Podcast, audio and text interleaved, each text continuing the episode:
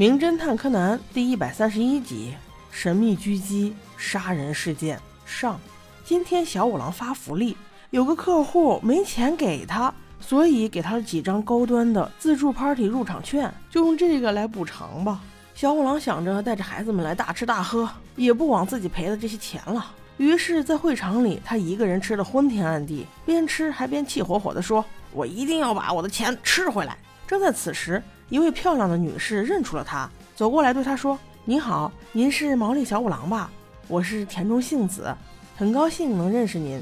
请问能耽误您一些时间吗？”看到是个漂亮的女士，他立刻就激活了自己的舔狗属性，回答道：“可以，可以啊，别说是一点时间了，耽误一辈子都行，结婚都可以。”哎，我说叔叔，你就这么自信的认为你很抢手吗？说完这些，他就屁颠屁颠的跟着田中女士一起走向了会场的另一端。原来他是一位有钱社长的秘书，这次是想引荐小五郎与自己的社长认识。社长盯小五郎已经很久了，想请他帮个忙，因为自己收到了一封恐吓信。小五郎见到这封信之后，打开一看，里面只有简单的一行字：“像你这样的人，根本没有活在世上的价值，我将亲手把你杀掉。”社长是想请小五郎保护他，而且最好抓住这个人，以绝后患。小五郎问他：“你为什么不报警呢？”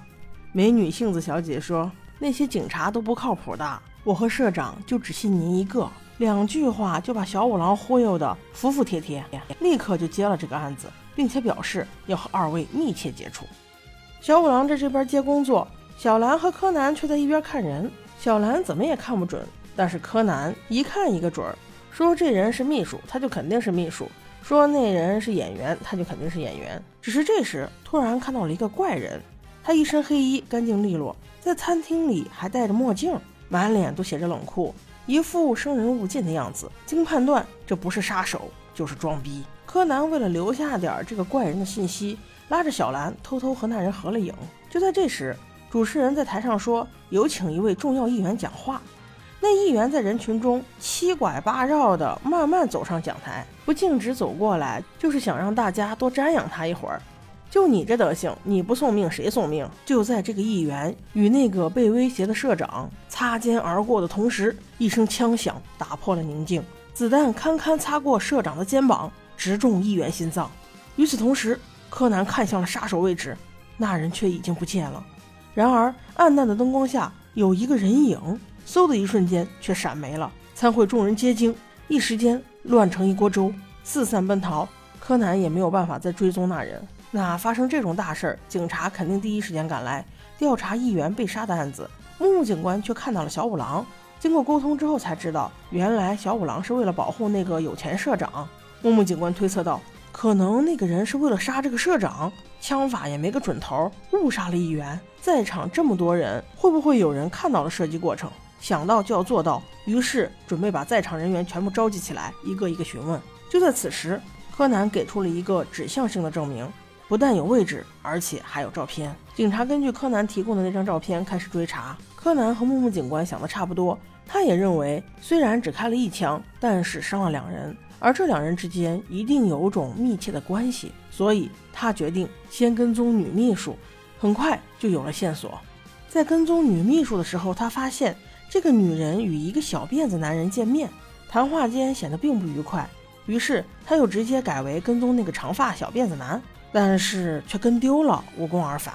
另一边，此时的有钱社长他不愿意接受警方的保护，只要求毛利小五郎一定时时刻刻贴身保护就行。毛利已经接了这个案子，无论如何也只能答应。当他想到要和美女密切接触，更是一百个心甘情愿了。二话不说，跟着社长就去了医院。即使是在医院，这个有钱社长还是给毛利小五郎安排了特别豪华的套间。他本以为可以和美女共度良宵了，可是这个美女要去处理这次意外事件，这一把让毛利小五郎很是失望啊！我说叔叔啊，你能不能专业点儿？你现在是保镖啊，保镖，而且你的目标又不是保护这个女的，是保护社长好吗？而另一边，柯南因为跟丢了那个小辫子男。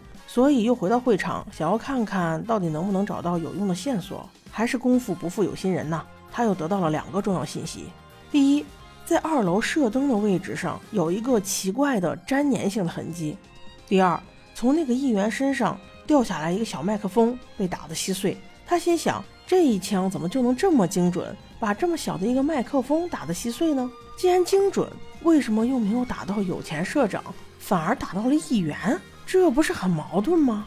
但是无论如何，现在也没有办法继续调查，只能先回事务所等待消息了。小五郎在医院倒是住得开心，那个美女虽然没有陪他过夜，但是跟他聊天聊得倒挺愉快。说话间，小五郎就接到木木警官打来的电话：“哎，毛利老弟，那照片的人查到了，他叫平冈治郎，是绑架勒索人的惯犯，前科多不胜数啊。